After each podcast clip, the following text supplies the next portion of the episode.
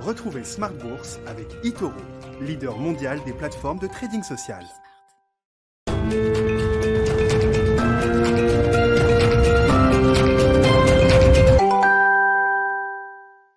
Bienvenue dans Smart Bourse, votre double dose quotidienne de marché en direct sur Bismart à la mi-journée, 12h30, 13h et le soir, la grande édition, le grand digest de l'information économique, financière et boursière pendant une heure à partir de 18h30. Au sommaire ce soir, des marchés qui euh, semblent marquer une pause. On atteint peut-être une forme de plafond de verre en restant sur des niveaux historiquement élevés. On marque encore des records sur les, marchés américains. Le CAC 40 reste à proximité des 5600 points, le niveau qui a été atteint euh, il y a quelques jours à l'issue de ce mois de novembre euh, historique.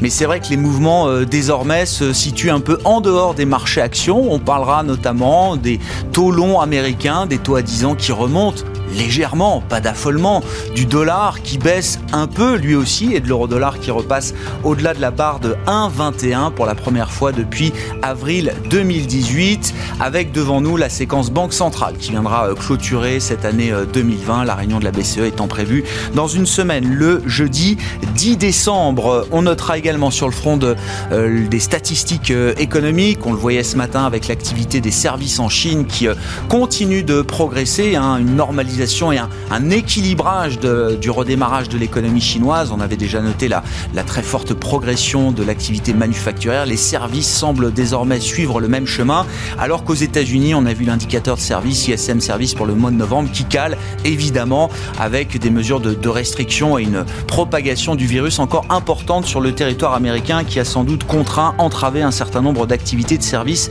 sur les dernières semaines. On aura le grand rapport mensuel sur l'emploi euh, aux États-Unis demain à 14h30. Et puis euh, dans le dernier quart d'heure de Smart Bourse ce soir, le quart d'heure thématique, on s'interrogera sur euh, la soutenabilité, mais à moyen long terme de l'endettement Covid des pays développés qui vont devoir encaisser euh, une charge de dette supplémentaire de l'ordre de 15-20 points de PIB. Pour l'instant, ça ne pose aucun problème. Les banques centrales sont en action. Les marchés regardent devant avec la croissance qui devrait revenir l'an prochain. Mais que se passera-t-il une fois que nos pays développés auront retrouvé le niveau de richesse d'avant-crise? C'est une question qu'on se posera avec euh, le chef économiste de Landolt et compagnie qui sera avec nous à partir de 19h15 en direct.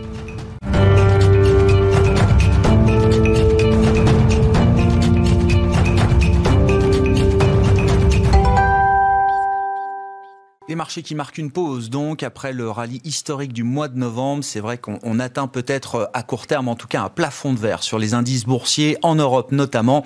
Le résumé complet de cette séance, c'est avec Nicolas Pagnès depuis la salle de marché de Bourse Directe. Clôture dans le rouge ce soir pour le CAC 40 après une journée passée intégralement ou presque en recul par rapport à son niveau de clôture euh, hier. Le CAC 40 finit la journée à moins 0,15% à 5574 points dans un volume d'échange légèrement inférieur à 3,5 milliards d'euros. Les investisseurs ont pu prendre connaissance tout, tout au long de la journée des indices PMI dans le secteur des services. En Chine, tout d'abord, ceci traduit une reprise dans le secteur tertiaire au mois de novembre avec un PMI qui ressort à 57,8 points, son plus haut niveau depuis avril dernier. En zone euro, en revanche, le secteur des services continue sa contraction pour le troisième mois d'affilée avec un PMI des services qui ressort à 41,7 points. Une contraction que connaît également la France. Le PMI des services pour l'Hexagone tombe à 40,6 points, soit son plus bas niveau depuis six mois. Un recul expliqué notamment par les mesures de confinement dans le pays et la mise en pause de plusieurs activités jugées non essentielles. Un niveau cependant meilleur qu'attendu, le consensus tablant sur 39,9 points. Aux États-Unis, l'indice ISM euh, des services fait état de son côté d'un léger recul du secteur donc des services qui tombe à 55,9 points au mois de novembre. Il traduit cependant une croissance continue de l'indice depuis les six derniers mois. Aux États-Unis, toujours les inscriptions hebdomadaires au chômage reculent la semaine dernière. 712 000 personnes se sont inscrites sur les listes donc la semaine dernière. C'est 75 000 de moins euh, que la semaine précédente. Malgré cette estimation optimiste, les investisseurs devraient se faire une idée plus précise demain avec les chiffres du département du travail aux États-Unis qui publiera son rapport sur l'emploi. Sur le plan de la reprise économique, les investisseurs ont pu prendre connaissance aux États-Unis toujours du livre beige de la Fed. Celle-ci divise son étude en 12 régions dont 4 ont connu une croissance faible ou nulle, tandis que pour le reste, la croissance a été modeste, voire modérée sur le dernier mois. Une raison de plus pour les investisseurs d'espérer de voir un plan de relance voir le jour alors que plusieurs démocrates appellent de leur vœu la reprise des négociations sur le sujet.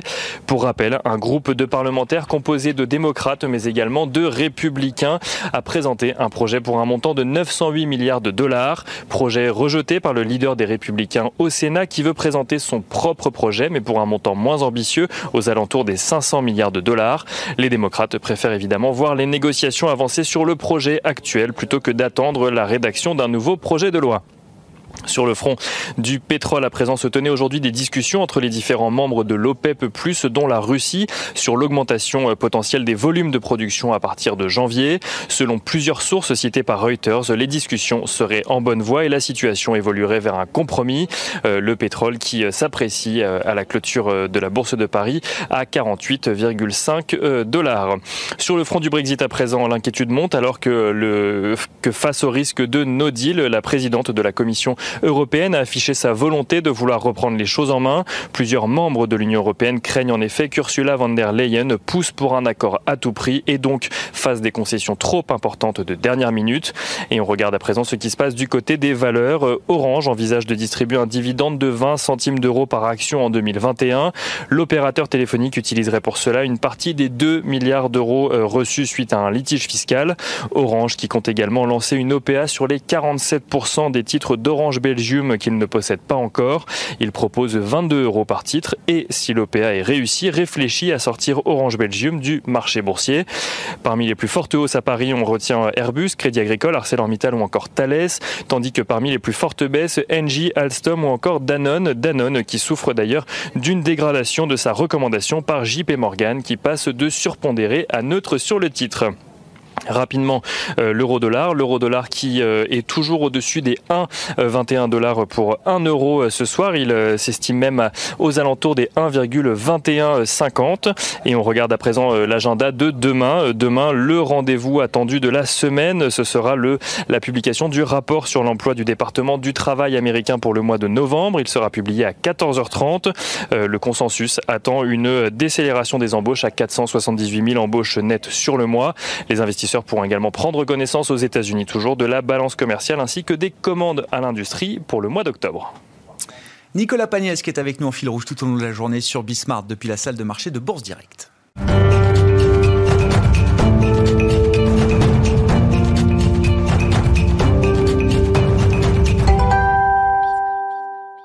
Trois invités avec nous chaque soir pour décrypter les mouvements de la planète marché. Yves Maillot nous accompagne ce soir, le président de Yam Capital. Bonsoir Yves, bienvenue. Merci d'être là. Merci à Alain Dubrul d'être avec nous également ce soir. Bonsoir Alain. Bonsoir Grégoire. directeur de la gestion de Claresco et Zakaria Darwish avec nous également. Bonsoir Zakaria. Bonsoir. Vous êtes gérant taux et crédit chez CPR Asset Management. Justement, commençons par les taux. On va revenir sur les marchés actions, l'envolée spectaculaire, le rattrapage spectaculaire de, euh, des, euh, des secteurs boursiers les plus déprimés au cours du mois de novembre. Mais c'est vrai depuis quelques jours, le mouvement s'est un peu calmé et les mouvements qu'on observe sur les, grands équilibres de marché sont plutôt à regarder du côté des taux d'intérêt, des taux longs américains notamment, le 10 ans américain qui grimpe un peu. En parallèle de ça, on voit le dollar qui baisse un peu face à différentes euh, devises.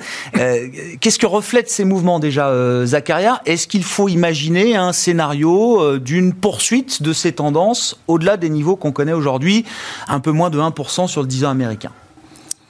Alors, quand on investit sur le dollar ou sur la dette d'État américaine, euh, c'est comme quelque part si nous mettons de l'argent en, dessous du matelas. C'est vraiment là, instinctivement, là où on pense que c'est la, la partie la plus safe, la plus, euh, la plus fiable, où on a le moins de risques. Et euh, je pense que c'est ça qui explique le fait que les taux d'Américains soient aussi faibles. Donc, qu'est-ce qui, viendrait remettre en, question cette approche-là? C'est l'inflation. C'est le fait que euh, la valeur du dollar ou la valeur de notre investissement perde, perde, son pouvoir d'achat. Et on voit que les anticipations d'inflation continuent de monter. Euh, sur les six derniers mois, ils sont montés d'à peu près 70 points de base, 0,7%. C'est extrêmement important, c'est un mouvement important. Euh, l'inflation, on, trouve ses sources dans trois points principaux. Les matières premières qui montent. On a parlé vous avez parlé du souligner le pétrole. Donc le pétrole qui est bien monté ces derniers mois. ces derniers mois. On achète globalement cette thématique de reprise, la perspective du vaccin, tous les marchés l'achètent et en particulier eh bien sur le flanc de, euh, des anticipations d'inflation, on voit l'inflation grimper et aussi euh, il ne faut pas oublier que 40% de l'inflation aux États-Unis c'est le marché immobilier et l'immobilier aux États-Unis se porte très bien. Et donc tous ces facteurs-là expliquent au fait cette hausse d'inflation et donc la baisse d'une part la baisse du dollar. Oui, je comprends. Et, et, tout ça se reflète effectivement dans un taux long américain, un taux à 10 ans un peu plus élevé que ce qu'on a connu. Voilà, et donc il monte. Mais euh, le fait est que, euh, effectivement, il y, a, il, y a des, il y, a, des, facteurs qui font penser qu'à long terme, ce taux-là est, est, euh, est, amené à monter encore plus. On voit la politique fiscale que pourraient implémenter les, les démocrates. Nous voyons aussi tout, la Fed qui est toujours là. mais à court terme, on voit que on, on bute un peu sur le sur le, sur le, sur ce plafond de verre, je disais. Oui, voilà. Là aussi, il y a, y a l'histoire d'un plafond de verre autour de 1% pour le 10 ans américain. 1% sur le 10 ans américain, quand on s'approche du 1%, on voit des, on voit des investisseurs qui reviennent. Euh, il ne faut pas oublier qu'en zone euro, on est en taux négatif. Au Japon, on est en taux négatif. Donc on voit le 10 ans américain, ce qu'on considère comme un, actif fiable qui offre du 1% de rendement, eh bien, euh, eh bien, ça intéresse pas mal d'investisseurs. Et, euh, et donc pour dépasser ce plafond de verre, il faut vraiment qu'il y ait un événement majeur, euh, par exemple le Sénat qui basculerait complètement du côté démocrate avec une politique fiscale très agressive qui viendrait peut-être casser ce niveau-là. Mais à court terme, il faut vraiment un catalyste fort, autrement on, on aura toujours des investisseurs qui reviennent dès qu'on se rapproche de ces niveaux-là. Mais c'est bien l'idée de plus de croissance, plus d'inflation, qui, guide ce mouvement de légère remontée des, taux américains. C'est ça, euh, tout, tout, à fait. Voilà, exactement. C'est, c'est, on, on reprice euh, quelque part, on revoit en fait la, croissance à la hausse, on revoit l'inflation à la hausse, euh, et ça, ça se reflète sur, sur les taux, sur les taux d'intérêt. Alors effectivement, comme vous le soulignez, ça se reflète de façon plus faible, parce que quand l'inflation a monté de 60-70 points de base, les taux américains ont peiné, ont monté de 20 points de base, parce que la Fed est toujours là, parce que la Fed achète, et on parle aussi de l'opération Twist, de peut-être que la Fed va, va prolonger la maturité de ses achats. Et, tout ça sont des facteurs qui, à court terme, pèsent sur, euh, enfin, limite cette montée du taux, euh, du taux américain. La Fed est dans son rôle de piloter effectivement cette remontée des taux euh, américains avec tout le poids qu'on connaît, qu'on lui connaît sur le marché obligataire. Exactement. pour, pour, que les choses soient claires et simples. Alors, Alain Dubrul, je vous vois. si je vous rappelez, c'est que normalement, enfin, dans un marché normal, la Banque centrale définit les taux courts. Et puis c'est à peu près tout.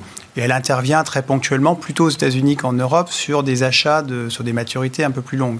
Mais là, il faut bien comprendre qu'en Europe comme aux États-Unis, la Fed ou la BCE achètent la majorité des émissions de dette des États. Enfin, 70% en Europe. Alors après, il y a le marché secondaire, bien sûr, mais globalement, les marchés, les marchés de taux sont anesthésiés par les banques centrales, non seulement sur la partie courte, mais aussi sur la partie longue.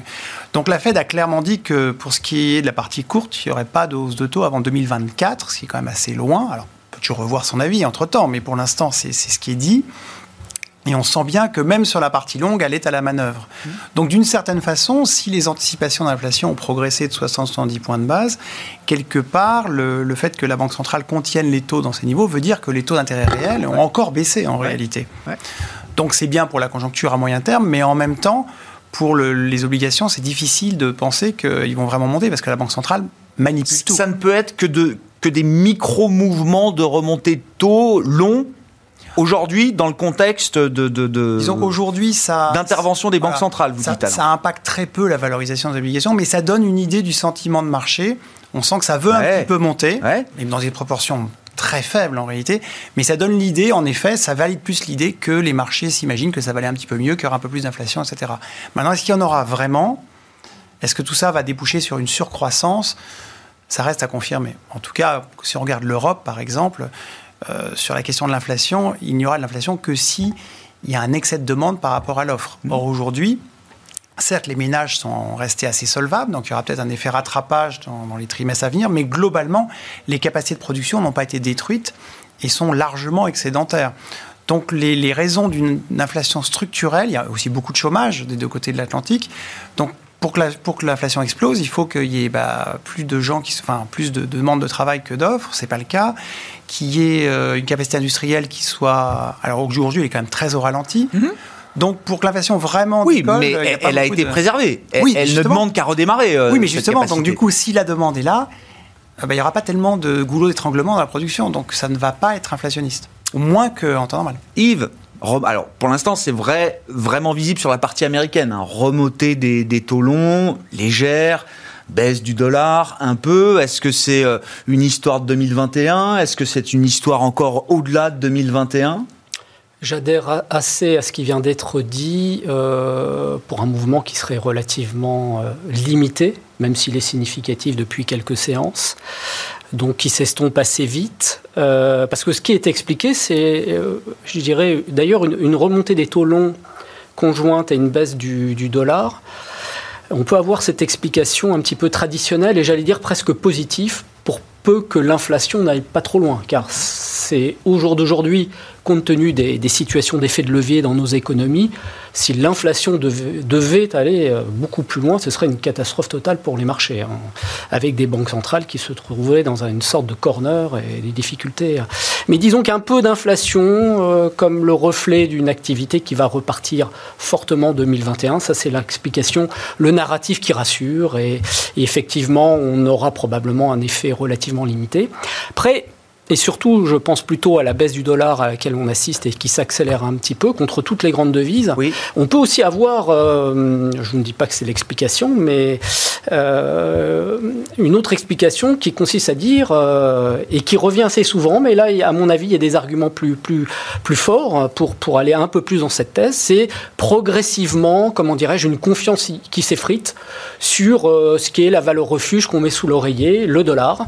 On a une puissance j'allais dire, alternative qui prend de plus en plus d'importance, la Chine, qui veut gagner aussi non seulement une bataille commerciale et technologique, mais aussi monétaire, et un dollar qui pourrait dans les années à venir euh, être largement, euh, en tout cas, des tentatives de le concurrencer. On a eu d'ailleurs depuis plusieurs années des ventes assez massives, et récemment encore, de, sorties de capitaux en dollars, donc de sorties de, de capitaux en obligations du Trésor américain.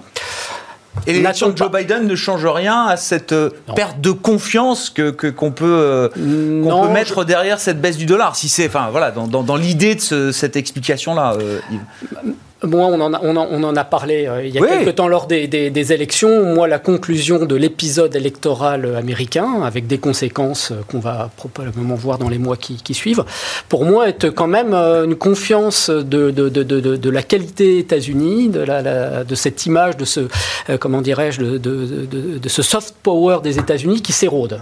Et on est dans un monde qui est en train de, de, basculer, de changer. Et je pense que le sujet monétaire va vraiment être euh, le sujet des, années qui viennent, même de l'année 2021, euh, sous toutes ses facettes. Et peut-être qu'un moindre recours, hein, je ne dis pas une fin de la domination dollar, mais en tout cas quelque chose qui va être beaucoup plus balancé, plus nuancé, avec euh, des réflexes de la part des investisseurs, sachant qu'on a une partie du monde qui est en train de s'affraîchir de la zone dollar. Hein, ce qu'ont construit les Chinois avec la complicité des Russes et de quelques autres pays pour développer par exemple un marché à terme des, des hydrocarbures, pour euh, bâtir une zone commerciale qui libelle aussi euh, en yuan l'arrivée du yuan numérique. On se euh, prépare pour la dédollarisation du monde. Ah mais elle est déjà faite dans cette partie du monde. Les Russes se sont totalement délestés ou quasiment totalement de leur épargne réserve en obligations du Trésor américain. Donc on voit qu'il se passe des choses qui n'existaient pas il y a ne serait-ce que 5-10 ans. Donc on est dans un jeu qui est potentiellement, je ne dis pas que c'est l'explication des mouvements de, ces derniers jours, mais il va falloir être très attentif à ces sujets monétaires dans les, à mon avis, dans les mois et bien sûr années qui viennent. On, pourra commenter avec vous quelques, quelques nouvelles autour des, des cryptoactifs, hein, et vous êtes euh, toujours très intéressé par ce qui se passe dans ce, dans ce monde-là, euh, Yves. Mais oui, le fait d'avoir vu euh, le Bitcoin battre des records ces, ces, derniers jours, ces dernières semaines, vous faites un lien direct avec ces sujets monétaires de moyen long terme terme, mais ça veut dire qu'il y a quand même sur des tout petits marchés aujourd'hui que représentent les, les crypto euh, les crypto-monnaies, il y a quand même des investisseurs qui euh, sont en train de pousser un peu pour euh, sortir peut-être d'un de, de, d'un schéma un peu plus traditionnel. Absolument. Alors je ne mets pas en relation ce qui se passe ces derniers non. jours sur le dollar et la poussée du Bitcoin, mais en tout cas effectivement la forte poussée du Bitcoin relève de cette problématique qui est là de façon certaine, une problématique qui se répand de plus en plus dans la tête de certains épargnants et investisseurs. Mmh. Effectivement, euh, cette recherche de, de j'allais dire, de placement alternatif, même si la sphère Bitcoin est au, au, au sens plus large de crypto-monnaie relativement, voire très réduite, tu égard aux masses dont on parle quand on parle de la dette américaine, de la dette de la zone euro, on parle de quelques centaines de milliards de dollars uniquement. Hein, donc ouais. il faut toute proportion oui, oui. garder. Quand pas on... du tout les mêmes tailles de marché. C'est pas les mêmes tailles de marché. Par contre, la zone one est déjà très importante. Ah. Un mot, alors juste pour rester sur la question des devises, le dollar baisse contre toute devise. Vous disiez, euh, si on se place du point de vue de la zone euro, on a vu l'euro-dollar remonter au-delà de 1,21. On est à une semaine de la réunion de la Banque Centrale Européenne, donc les banquiers centraux européens n'ont pas le droit de parler, mais la dernière fois que l'euro-dollar a touché 1,20, euh, il, il y a quelques mois, le chef économiste de la Banque Centrale Européenne, Philippe Lane, nous avait dit, attention, ça importe. It does matter. Euh, Est-ce que la semaine prochaine, on aura un discours de la BCE qui sera tourné justement vers cette question du, du taux de change? Euh, quand nous voyons les, les, dernières communications, Isabelle Schnabel notamment sur, le, sur la partie euh, sur la BCE, membre euh, allemande du directoire de la Banque centrale européenne, pour situer et savoir d'où elle parle. Voilà, euh, moi ça me rappelle beaucoup, euh, ça me rappelle beaucoup la même période de l'année, c'est décembre 2015 où euh, tout le monde s'attendait euh, à ce que euh, Monsieur Draghi, Mario Draghi, annonce un package qui soit énorme. Et il y a eu une grosse déception de marché. On parlait du Père Noël qui est venu avec le sac vide.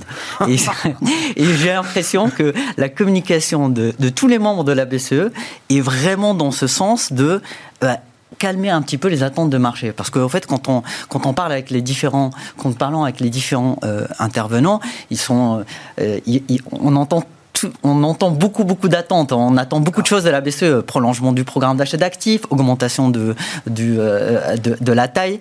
On veut euh, un nouveau package baisse, blockbuster. Quoi. Voilà, exactement. Et du coup, euh, le risque est qu'il y ait une déception si on, si on, annonce, bah, si on annonce quelque chose qui, qui, qui, qui est à la hauteur de, de l'enjeu actuel, mais qui soit en deçà des attentes qui continuent, euh, j'allais dire, ouais. d'augmenter en inflation.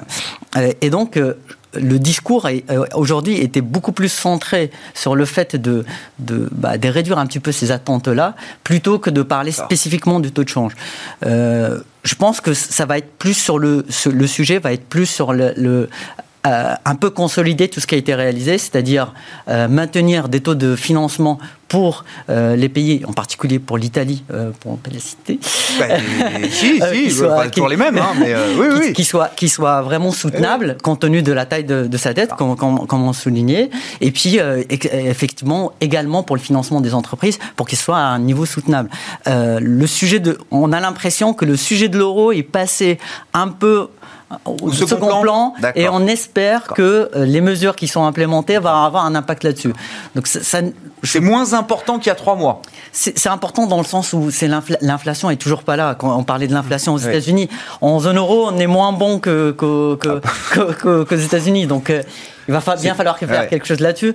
Il y a des politiques monétaires, mais, mais, mais là, on, il, y a, il, y a, plus une focalisation sur le programme d'achat d'actifs. Venons-en au marché d'actions, marché boursier euh, sur le mois de novembre. Alors euh, déjà, peut-être, euh, bon, on l'a beaucoup décrit, hein, ce, ce, mouvement, mais comment vous le qualifiez, euh, Alain, Alain Dubrul C'est un mouvement, c'est une rotation, c'est un rattrapage, c'est une reconvergence. Et est-ce que ce mouvement de voir euh, le CAC 40 prendre 20% et plus en 4, en, en, en 4 semaines, est-ce que c'est un mouvement sain pour la suite quand on est euh, investisseur? Action. La, la, brutalité du mouvement a surpris. Hein. Si, si, on resitue hein, donc les cinq dernières semaines, on a une semaine avant les élections américaines, le marché perd 7%, parce qu'on était très inquiet, avec les, les, résistants classiques qui étaient la santé et la tech.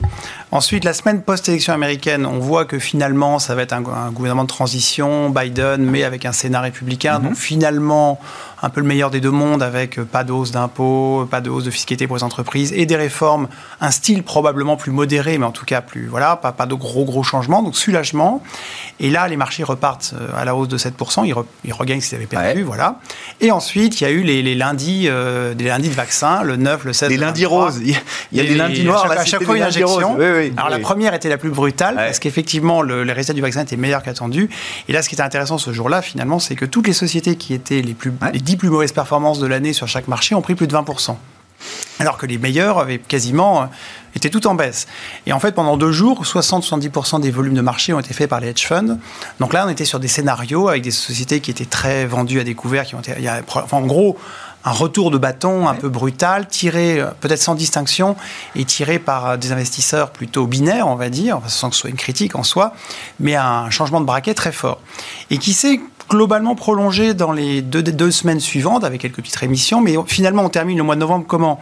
Avec des marchés qui finalement ont pris finalement que plus 7% si on regarde toute l'Europe, alors le CAC 40 un peu plus grâce à son mix banque pétrole euh, et, luxe.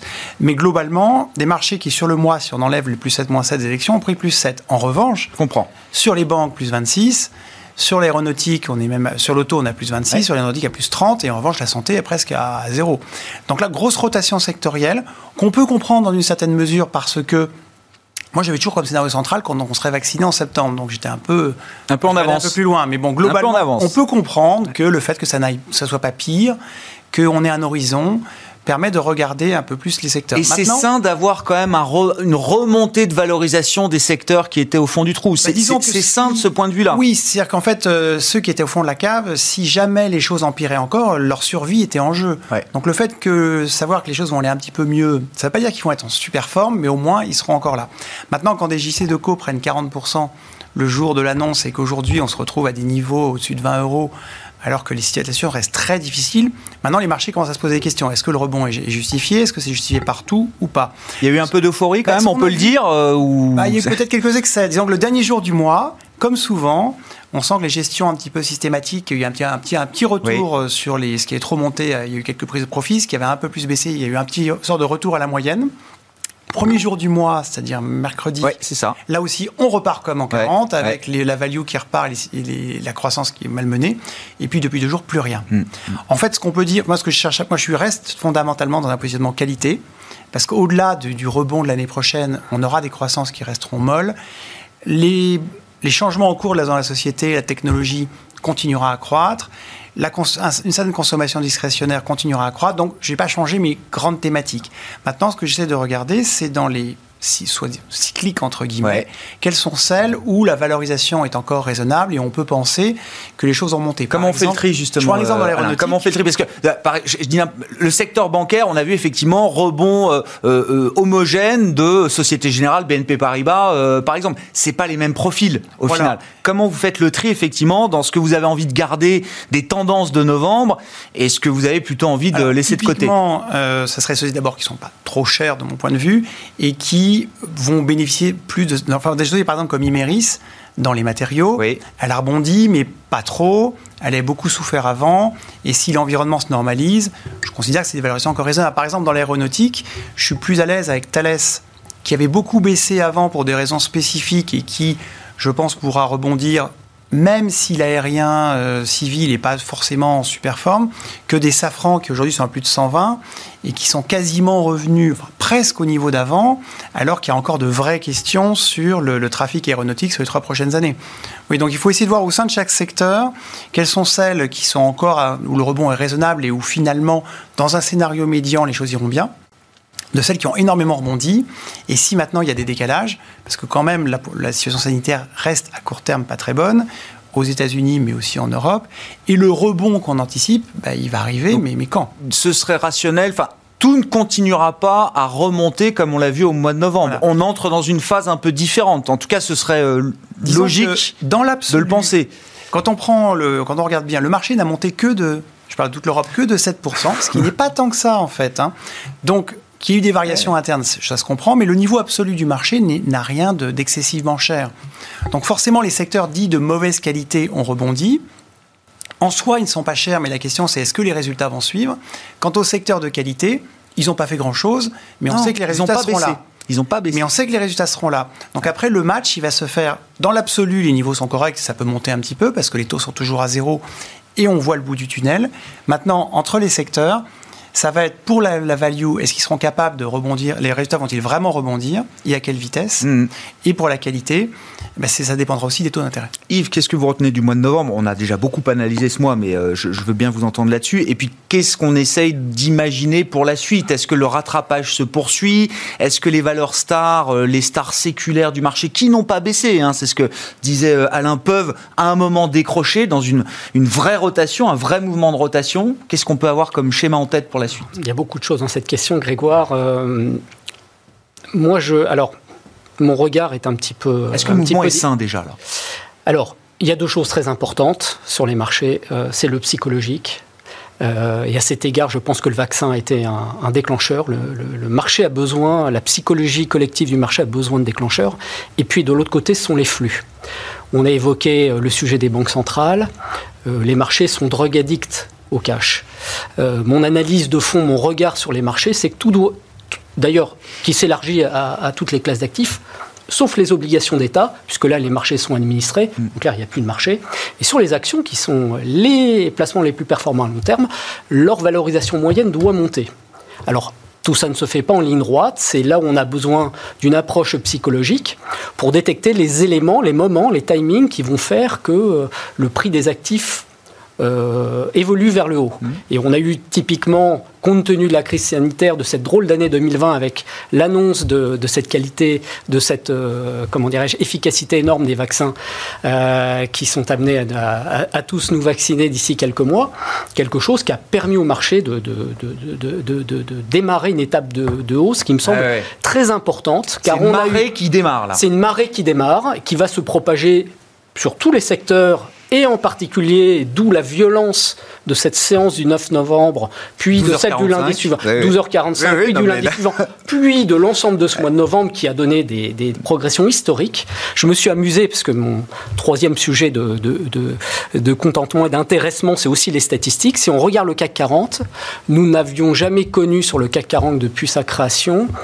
euh, un moment comme euh, le mois de novembre 2020, sauf trois séances qui se sont succédées en mars 2003. Euh, à un moment, on, on, terminait finalement un bear market de trois ans suite à l'éclatement de la bulle Internet. On a eu trois séances de très forte hausse qui ont fait progresser l'indice de 18%. Toutes les très fortes variations à la hausse du CAC 40, on, on les avait connues dans le passé, y compris dans le passé proche, comme au mois de mars de cette année, qu'en réaction à des séances de très forte baisse. Là, nous avons eu des hausses d'impulsion. Euh, qui partait d'un niveau euh, très bas et pas après des, forts dégagements. On l'avait connu en 2003, qui était, je vous le rappelle, le début d'un bull market de 4 ou 5 ans. Donc pour moi, ce qui s'est passé en début de mois est très important de ce point de vue-là. après, au niveau de la différenciation... Vous avez de la que c'est peut-être un nouveau cycle. C'est un nouveau cycle et qui, pour moi, a comme cause principale, au-delà de tout le narratif lié au vaccin, lié à la peut-être très forte croissance de quelques trimestres en 2021, a pour raison principale l'action des banques centrales. D'où l'importance, on revient toujours là-dessus. Donc voilà. Ensuite, est-ce que cette action, est-ce que cette action des banques centrales, enfin, est-ce que les tendances de novembre peuvent perdurer encore un peu? C'est-à-dire le, rattrapage, ce mouvement de rattrapage qu'on n'avait pas vu depuis peut-être 10 euh, ans et plus alors très logiquement, même un bull market de très forte intensité ne se fait jamais en ligne droite. C'est-à-dire ce qu'on a connu en novembre sur les banques et quelques autres valeurs très très retardataires n'est pas amené à, se perpétuer tous les mois. Il va hmm. nécessairement y avoir, non mais nécessairement même y avoir des, phases de corrective. Donc j'imagine très bien une année 2021 où finalement tout est porté, mais avec des phases de surperformance et par ce, par, euh, par, par, ce, ce fait-là, une phase de rattrapage des secteurs qui sont, il faut le rappeler, les secteurs dits value, y compris deep value comme euh, les valeurs bancaires qui par rapport à leur valeur d'actifs sont hyper, hyper décoté, en tout cas en Europe, ce rattrapage se fasse progressivement par vagues successives tout au long des trimestres de l'année 2021. Voilà. Ce qui ne veut pas dire qu'il faut délaisser les valeurs de croissance. Elles restent, à mon sens, la base d'un portefeuille.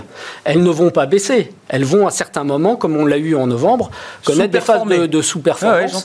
voilà. voilà. Le Nasdaq reste au plus haut. Hein. Enfin, voilà. Si c'est l'emblème de ces valeurs euh, technologiques, en tout cas, euh, évidemment, la décroche pas de ces Évidemment, la partie est compliquée pour les gérants de portefeuille parce que... Euh, parce que finalement, la valorisation, on évoquait le sujet valorisation, qu'est-ce que valoriser une mm. boîte qui peut-être à très long terme n'a pas vraiment beaucoup d'avenir euh, euh, dans une situation où les taux sont à zéro, voire négatifs Académiquement, on ne sait pas valoriser.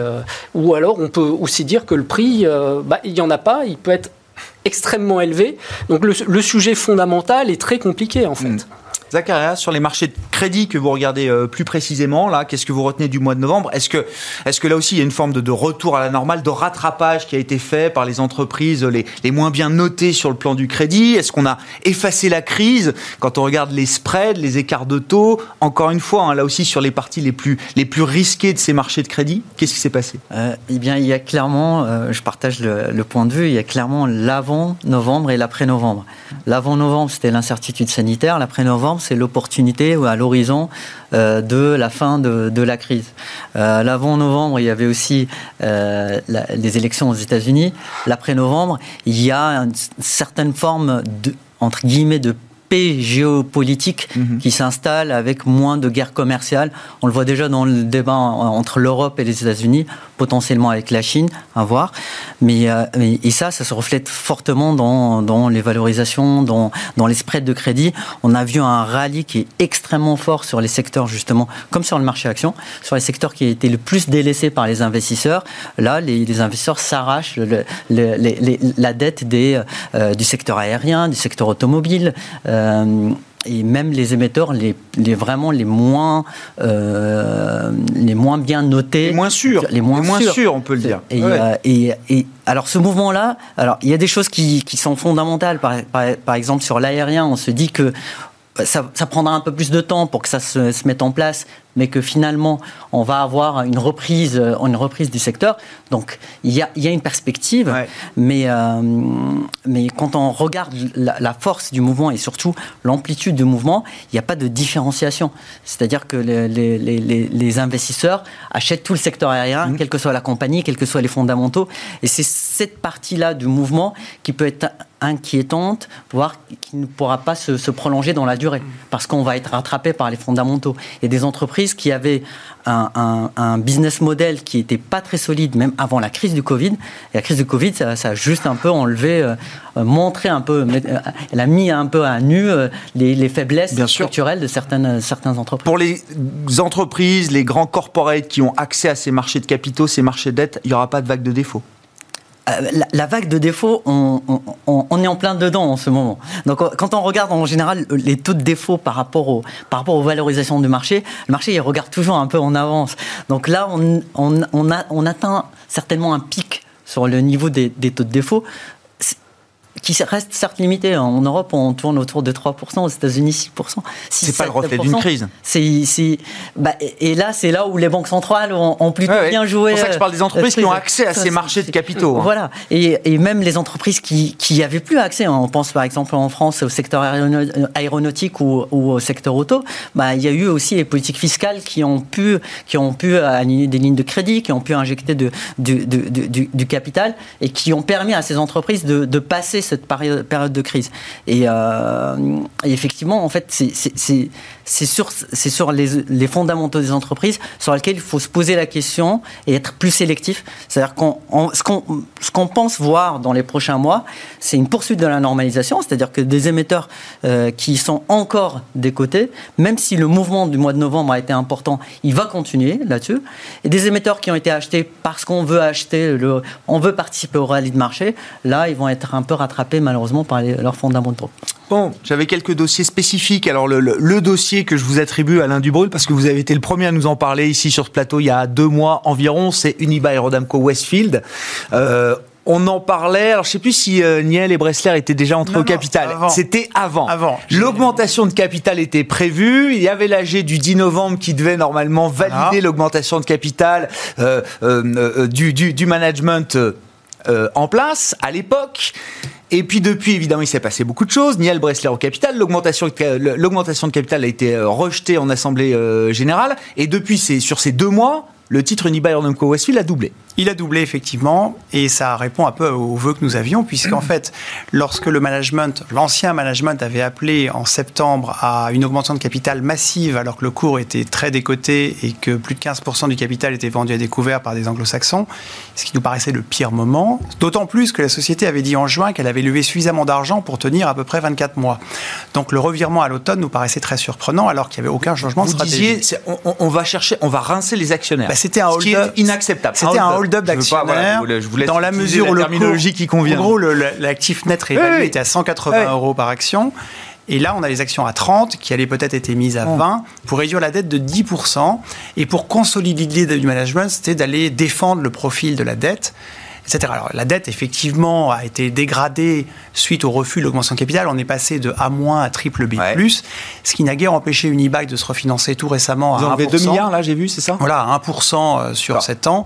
Je c'est pas la fin du monde. Est-ce que vous êtes toujours au capital? Est-ce que c'est encore Oui. Est-ce que c'est une nouvelle histoire qui démarre pour Unibail Rodamco c'est juste un, un- c'est juste un très mauvais cauchemar qui s'arrête et qui n'aurait jamais dû avoir lieu. En gros, le titre est passé avec les nouvelles vaccins, il est passé de 30 à 40. Avec le rejet de l'augmentation de capital, il est passé de 40 à 50. Donc pour, pour mémoire, hein, l'augmentation de capital n'a été approuvée que par 62% des actionnaires, il fallait 67, donc on faisait partie des gens qui ont voté contre. Et effectivement, la présence de Niel et Bressler a forcément joué.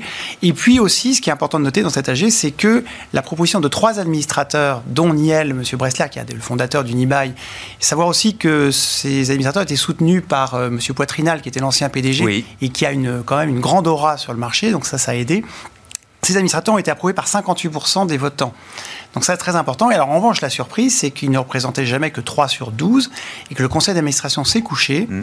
et qu'ils leur ont donné le pouvoir globalement et que du coup, ils ont également changé le management, ce qui allait au-delà de nos espérances. Mais Et donc, est-ce que c'est une nouvelle histoire? Oui, bah, disons, le plan, parce Structurel, que dans la stratégique, contestation de maintenant qu'il y a un l'augmentation- vaccin en plus. Dans la contestation de l'augmentation de capital, il y avait le fait qu'elle était inopportune et à un très mauvais moment, mais aussi le fait que le désir de Nibai d'aller aux États-Unis sur les grands centres commerciaux de Westfield n'était pas absolument nécessaire, que c'était une mauvaise opération. Le management nouveau estime que ça fait perdre à peu près 20 milliards aux actionnaires d'Unibail, ce qui sera un axe de négociation dans la prime de départ de M. Cuvillier, mais bon, il y aura quand même quelque chose apparemment. Mais toujours est-il que l'idée, effectivement, c'est de recentrer le groupe sur les centres commerciaux européens, là où il est très bon, là où le trafic en magasin n'a pas tant baissé que ça. Donc, c'est une histoire de cession d'actifs, c'est ça Enfin, pour l'actionnaire il y a là? une Première étape, c'est revenir à la normale avec le, le- le- vaccin, etc. Deuxième étape, quand les choses se seront un petit peu normalisées, ne plus focaliser sur les États-Unis se recentrer sur l'Europe, le cœur historique du groupe. Si on regarde en termes de valorisation, on est à 180 euros par action d'actifs nets qui donc, grâce à cette augmentation de capital qui a été annulée, ne sera pas diluée, euh, divisée par deux. Alors bien sûr, euh, la on peut imaginer que les centres commerciaux quand même souffrent et que leur valorisation va probablement être un petit peu à la baisse. Donc les, certains analystes estiment que la forward NAV d'ici un ou deux ans, au lieu d'être à 180, elle pourrait peut-être à 140, 150. Et donc je pense que le cours d'ici là, ben, il va progr- progressivement réduire sa décote. Il y aura toujours une décote, bien sûr, parce que euh, l'avenir du commerce euh, face à l'Internet est toujours en question, même si, rappelons-le, Unibail opère les meilleurs centres commerciaux ceux qui ont les meilleurs emplacements, les meilleurs trafics, et qui, à défaut de faire du commerce, peuvent aussi faire des restaurants, des cinémas, des lieux de vie, finalement. Alors, forcément, en ce moment, c'est ce qui est le plus pénalisé par le Covid. Oui, mais, Mais oui, ces bien sûr. reviendront. Et donc, euh, pour une NAV qui pourrait aller vers 130, je pense que le cours, moi, mon, mon objectif, c'est plutôt aller entre 70 et Oui. 110 à horizon 12-18 mois. Vous n'avez pas envie d'en sortir maintenant. Pour l'instant, je reste. Ok, très bien. Super, on suivra ça avec vous, euh, Alain. Il nous reste trois minutes. Euh, euh, Yves, je le disais, effectivement, beaucoup d'intérêt et vous avez un, un- une, appétence pour, pour le monde de, alors, de la blockchain et des applications et donc des, des, cryptoactifs. On a parlé des records du Bitcoin. Ethereum 2.0, j'ai vu ça cette semaine. Facebook Libra qui devient Diem avant son lancement euh, en janvier. Je ne sais pas si ces infos, euh, quel, quel commentaire ces informations méritent, euh, Alors, Yves Tout ça, tout ça évoque effectivement les monnaies numériques, digitales. Euh, Crypto-monnaie est un terme un peu abusif, mais en, en fait des sujets assez différents. Alors Oui, si on commence oui, par, par Diem, qui va voir le jour, sans mauvais jeu de mots, Ouais. mais le nouveau nom de Libra. En fait, Libra qui était sous le feu des projecteurs, des auditions au Congrès américain il y a un peu plus d'un Ils an. ont changé un peu de braquet. En fait, il- je dirais que enfin, Facebook Facebook et la fondation qui est basée à Genève a, quand même revu sa copie suite à la pression des politiques américains, hein, pour faire très simple. D'abord, il y a un gros sujet sur le contrôle de ce qui se passe en termes de circulation de capitaux, d'identité des utilisateurs. Et en fait, la, première mouture de Libra, qui va s'appeler Diem, donc en janvier, là, donc dans ah très très peu de temps, va être une mouture de ce qu'on appelle, ressemblant à ce qu'on appelle des stablecoins, c'est-à-dire que vous avez dans le monde des, des, des cryptoactifs, euh, des choses qui sont comme des trackers en mode digital, en jetons, et qui répliquent la performance du dollar, de l'or, de certaines monnaies. En fait, on va avoir avec Diem, qui à la base était prévu pour être adossé à un panier de grandes devises, dollar, euro, euh, livre sterling, yen et dollar singapourien de mémoire, va uniquement être adossé au dollar. D'ailleurs, je me souviens des remarques de certains congressmen américains disant mais votre truc à, Zuckerberg, euh, pourquoi c'est pas que du dollar? Et en gros, on va se retrouver avec une première mouture du Diem, donc ex Libra, qui va être un stablecoin du dollar, qui va évoluer euh, pour faire réaliser des transactions à l'intérieur des, comment dirais-je des, réseaux sociaux Facebook, WhatsApp, etc.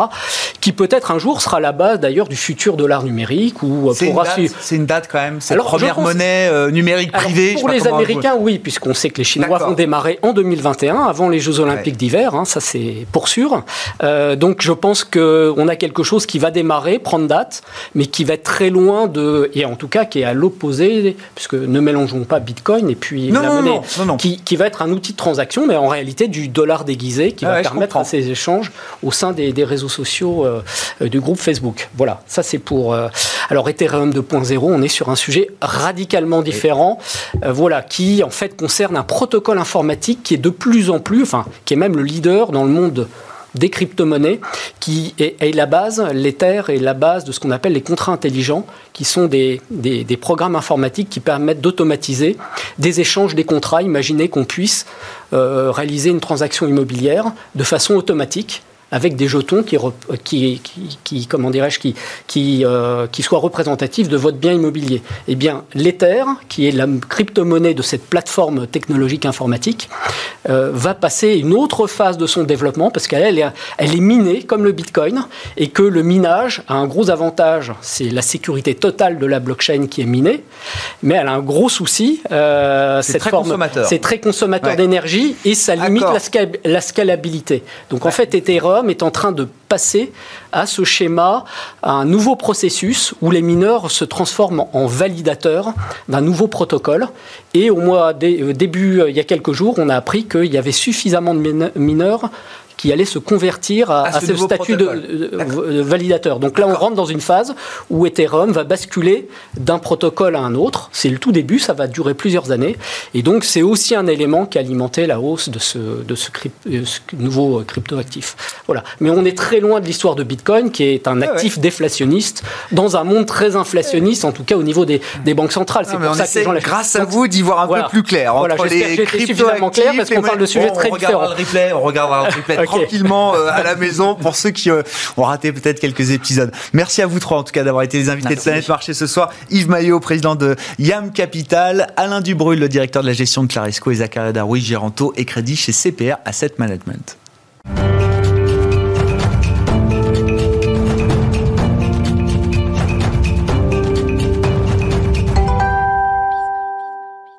Dernier quart d'heure de Smart Bourse, c'est le quart d'heure thématique chaque soir. Le thème du jour, c'est celui de la dette. Et on en parle avec Arthur Jurus, qui est chef économiste chez Landolt et compagnie, avec nous en visioconférence depuis la Suisse.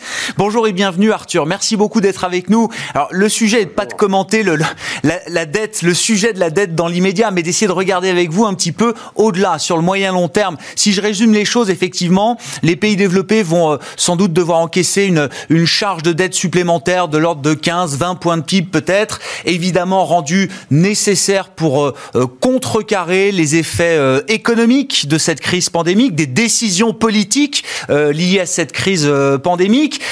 cet endettement supplémentaire, il est rendu possible évidemment par l'action sans limite jusqu'à présent des, des banques centrales.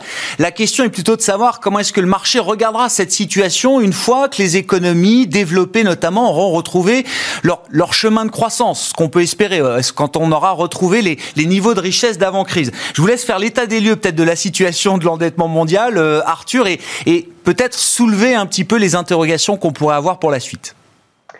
Oui, alors l'état des lieux, c'est un endettement de 277 000 milliards de dollars euh, d'ici la, fin d'année.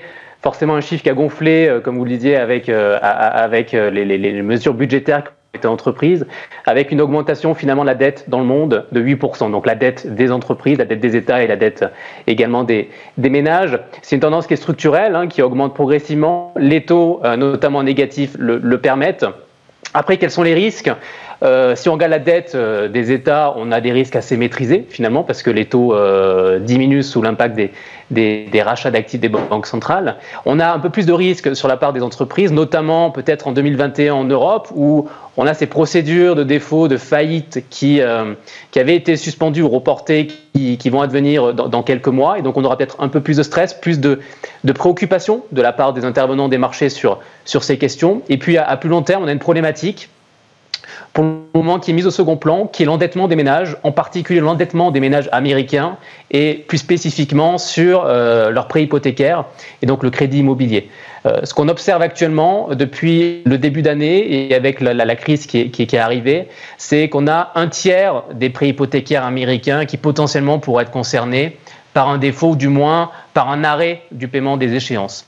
Et donc il y a quand même une préoccupation majeure et qui s'est reflétée, euh, si on regardait les résultats des, banques commerciales américaines, par beaucoup plus de provisions pour anticiper justement cette accumulation de, de non-paiement. Donc il y a un risque économique et financier qui est probablement plus important sur la dette des ménages américains, en particulier sur l'immobilier. C'est intéressant, euh, Arthur. Vous dites finalement de, toutes les dettes qu'on peut euh, qu'on peut regarder, observer, la dette qui pose le moins de problèmes, c'est la dette souveraine, c'est la dette des États aujourd'hui.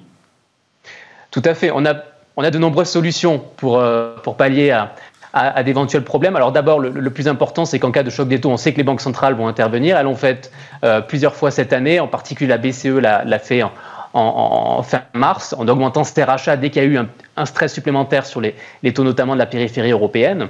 Euh, mais on a différentes solutions. On peut, on, peut, on peut refinancer, on peut restructurer, on peut aussi euh, s'accommoder des fondamentaux économiques si l'inflation est très forte. Ça permet de déprécier la valeur de la dette. C'est pas un scénario qu'on attend, notamment parce que euh, est plutôt sur des perspectives où il y aurait un choc d'offre plus important, des capacités de l'économie mondiale qui augmenteraient, et malgré tout, la croissance économique mondiale accélérée, mais pas suffisamment pour que l'inflation euh, arrive, que ce soit en Europe ou aux États-Unis. Euh, donc ce n'est pas forcément la première solution à court terme, mais en tout cas, ce qui est refinancement des taux par les banques centrales, on l'observe déjà. Un refinancement par les maturités, c'est-à-dire on rééchelonne ou on prolonge justement cet endettement existant. Euh, déjà observé et dans des proportions assez importantes. Hein. En Europe, on a vu l'Autriche, on a vu la Belgique, l'Irlande qui ont émis des, des papiers à 100 ans très important. On a même l'Argentine récemment qui, alors qu'elle ne pouvait plus accéder au marché, a émis et il y a eu une forte demande pour, pour ce papier à très très long terme. Donc il y a beaucoup plus de solutions de la part des États. Et puis il y a une solution qui fait beaucoup débat aujourd'hui, c'est simplement l'annulation des dettes. Quelles vont être les solutions pour les dettes privées, euh, Arthur? Je me souviens qu'au début de la crise pandémique, parlant des dettes d'entreprise qui allaient s'accumuler, Mario Draghi écrivait dans le FT, il faudra faire des write-offs, il faudra restructurer ces, ces dettes privées. Si c'est le cas, qui prendra ces, pertes? Comment est-ce qu'on gérera les pertes autour de ces dettes privées Même question pour la dette des ménages américains, la dette des étudiants américains, qui sont des problèmes récurrents effectivement. Alors là, euh, le, le schéma politique est en train de changer à Washington, mais des, euh, euh, des Elizabeth Warren ou, ou d'autres à l'aile gauche du Parti démocrate ont pu avoir aussi ce genre de demande. Il faut annuler en partie la dette des étudiants américains, par exemple. Oui, aux États-Unis, c'est un débat. C'était du moins intégré dans le programme de, Joe Biden. Euh, c'est vrai que la, la couleur euh, des, récents nominés, je, pense à Yannette Yellen, je pense à certains euh, économistes au Conseil des économistes qui, ont été nommés, euh, portent sur des spécialistes vraiment qui sont axés sur l'emploi, Yannette Yellen, ou d'autres qui sont beaucoup plus axés sur la question des inégalités. Et dans cette question des inégalités, on a justement cette surcharge de la dette étudiante. La problématique, elle n'est pas seulement sur le montant, elle est aussi sur le fait que une partie de cette dette n'a pas été payée en 2019, l'est encore moins en 2020, et surtout que ces rééchelonnements finalement vont étaler le problème sur des sur une maturité, sur des années beaucoup plus importante pour les, personnes concernées. Euh, en termes de solutions, il y aura un grand débat. Évidemment, euh, Elisabeth Warren va sur une restructuration pure et simple. Euh, une vision plus modérée va justement sur une révision des taux à la baisse ou sur euh, des conditions plus conditionnelles selon l'évolution de, euh, des revenus des gens qui ont contracté ces crédits. Ça reste un débat extrêmement ouvert aux États-Unis qui va peut-être être secondaire pour le moment parce que la priorité c'est ce plan budgétaire qu'on attend et surtout euh, beaucoup plus de ciblage dans les dépenses publiques pour soutenir l'emploi. Sur l'Europe, on parlait de ces défauts qui allaient advenir. Ben, c'est justement l'un des enjeux de jeudi prochain de la part de la BCE euh, à quel point elle va pouvoir communiquer dessus. C'est-à-dire, est-ce que la BCE aujourd'hui peut prendre le risque d'acheter du crédit spéculatif? La probabilité, elle est beaucoup plus importante qu'il y a un an si on en, avait discuté, parce que la Fed justement un peu euh, euh, fait tomber ce dogme de, prendre un positionnement spéculatif, et la BCE elle-même, sur le segment souverain, a pris ce risque en achetant la dette grecque, ce depuis mars dernier. Donc, potentiellement, la, BCE pourrait sur, arriver à, racheter davantage de dettes spéculatives pour contenir un éventuel stress financier qui résulterait de cette vague de défauts. On, parle de dettes privées spéculatives. Euh, Arthur, vous pensez que le, moment où la BCE pourrait se permettre de franchir alors ce, Rubicon supplémentaire, ce moment n'est peut-être pas si loin que ça il n'est pas si loin que ça. Alors, il ne sera pas forcément jeudi parce qu'il n'y a pas d'urgence, il n'y a pas de stress sur les écarts de crédit européens. Euh, en revanche, la question, c'est quand est-ce que les défauts vont vraiment être massifs? C'est attendu. C'est attendu parce qu'on a vu que cette année, en 2020, avec euh, ces suspensions de paiement ou ces reports de procédures de faillite, on a même des, des défaillances dans certains pays européens qui, par rapport à 2019, ont diminué. C'est le cas de la France. En revanche, on attend par conséquent, par effet de base aussi, un très fort rebond de ces défaillances pour 2021. Et donc, est-ce que ce sera plus en mars ou en juin qu'on aura vraiment des chiffres précis et qu'on aura vraiment une cascade de défauts qui peut-être inquiéter davantage les investisseurs? C'est très probable. Donc, je dirais plutôt fin du premier semestre 2021. En revanche, ce qui est intéressant, et la BCE nous a bien habitués, c'est que dans sa communication, elle va beaucoup plus prévenir et en amont discuter de, de, cet enjeu. Donc je pense que ce sera vraiment intéressant jeudi de voir si le crédit spéculatif a été discuté comme un outil euh, supplémentaires, parce que les, membres du Conseil des gouverneurs parlaient justement de plus de flexibilité, de nouveaux outils dans la politique monétaire, et forcément racheter du crédit spéculatif sur le modèle de la Fed est l'un de ces outils qui reste potentiellement applicable pour, pour la BCE. Oui, c'est ce que j'allais rappeler, effectivement. Hein, la Réserve fédérale américaine, alors dans de petites proportions, je crois, mais ça a été un effet de communication très important il y a quelques mois, hein, au, moment de cette crise pandémique, du fort de la crise pandémique, est intervenu, ou en tout cas c'est donner les moyens d'intervenir sur ces marchés de dette privée les, les plus risqués, hein, euh, Arthur. Tout à fait. Il y a un effet signal qui est, qui est très important. Euh, surtout pour les banques centrales. Euh, souvent, d'ailleurs, l'impact des assouplissements quantitatifs, des QE qui sont annoncés par les, banques centrales, en particulier par la Fed, c'est lors de l'annonce que l'impact sur les marchés est le plus important. Euh, et où la distorsion sur les prix des actifs est la, mieux observée. Et effectivement, la Fed est peu intervenue. Euh, par contre, elle a été très flexible, autant sur sa capacité à, à, réagir, à augmenter ses achats, surtout sur les différents produits. Elle a acheté des lignes directes, euh, elle a acheté des produits euh, plus liquides, des ETF notamment, et avec un seul objectif, c'était répondre à la stabilité financière, parce qu'on est dans une thématique finalement aujourd'hui où les banques centrales réagissent beaucoup moins à la stabilité des prix parce qu'elles en ont moins besoin aussi, mais surtout parce qu'elles craignent euh, l'instabilité, la hausse de la volatilité sur les marchés et l'assèchement des liquidités. Et donc, voir une action préventive, du moins de la BCE sur ce point, c'est absolument pas euh, quelque chose qui serait très exotique. Euh, et ce sera vraiment intéressant de voir jeudi s'il y a des premières, premières approches au sein des, des gouverneurs qui, qui sont discutées sur le sujet. Bon, il faudra former un consensus, hein, évidemment, au sein du Conseil des gouverneurs et du directeur de la BCE sur cette euh, question, peut-être des achats de, de dettes privées. Ça, c'est déjà le cas, mais pour la, la, partie la plus spéculative et la plus risquée, ce sera intéressant, effectivement, d'écouter déjà Christine Lagarde la semaine prochaine. Toujours intéressant d'écouter Christine Lagarde et, d'avoir les, les, comptes rendus euh, de cette dernière réunion de l'année pour la Banque Centrale Européenne la semaine prochaine, le 10 décembre. Merci beaucoup, euh, Arthur, d'avoir été avec nous par visioconférence depuis la Suisse. Arthur Jurus, chef économiste de Et compagnie avec nous dans le quart d'heure thématique ce soir de Smart Bourse en direct. On se retrouve demain à 12h30 en direct évidemment pour Smart Bourse sur Bismart.